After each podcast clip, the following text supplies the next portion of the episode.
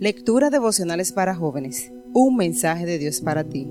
Cortesía del Departamento de Comunicaciones de la Iglesia Adventista del Séptimo Día Gascue, en Santo Domingo, capital de la República Dominicana, en la voz de Rosy Hernández. Hoy, 4 de abril. Del ejército al ministerio. Él cuida los pasos de sus fieles, pero los malvados mueren en la oscuridad porque nadie triunfa por la fuerza. Primer libro de Samuel 2.9. Había pasado gran parte de su vida en el ejército.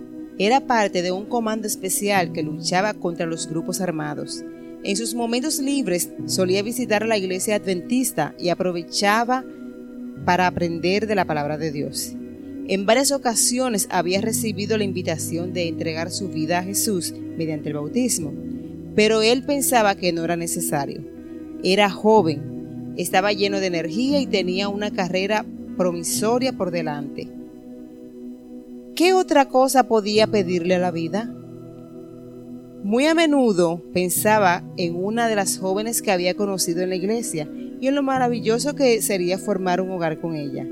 Pero cuando esto ocurría sacudía su cabeza y pensaba en la patria en los peligros que acechaban la nación y en la necesidad de un ejército sólido compuesto por hombres comprometidos como él.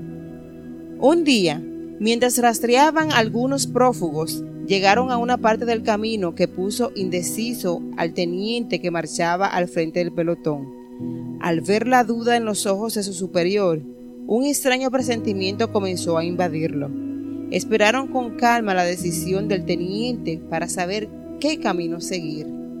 Cuando llegó la orden de avanzar, miró hacia la dirección señalada y sintió que no era la decisión correcta y que les podría costar la vida.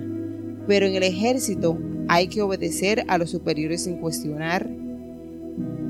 No habían avanzado mucho cuando una fuerte explosión lanzó a varios soldados por los aires y, acto seguido, vino la lluvia de proyectiles.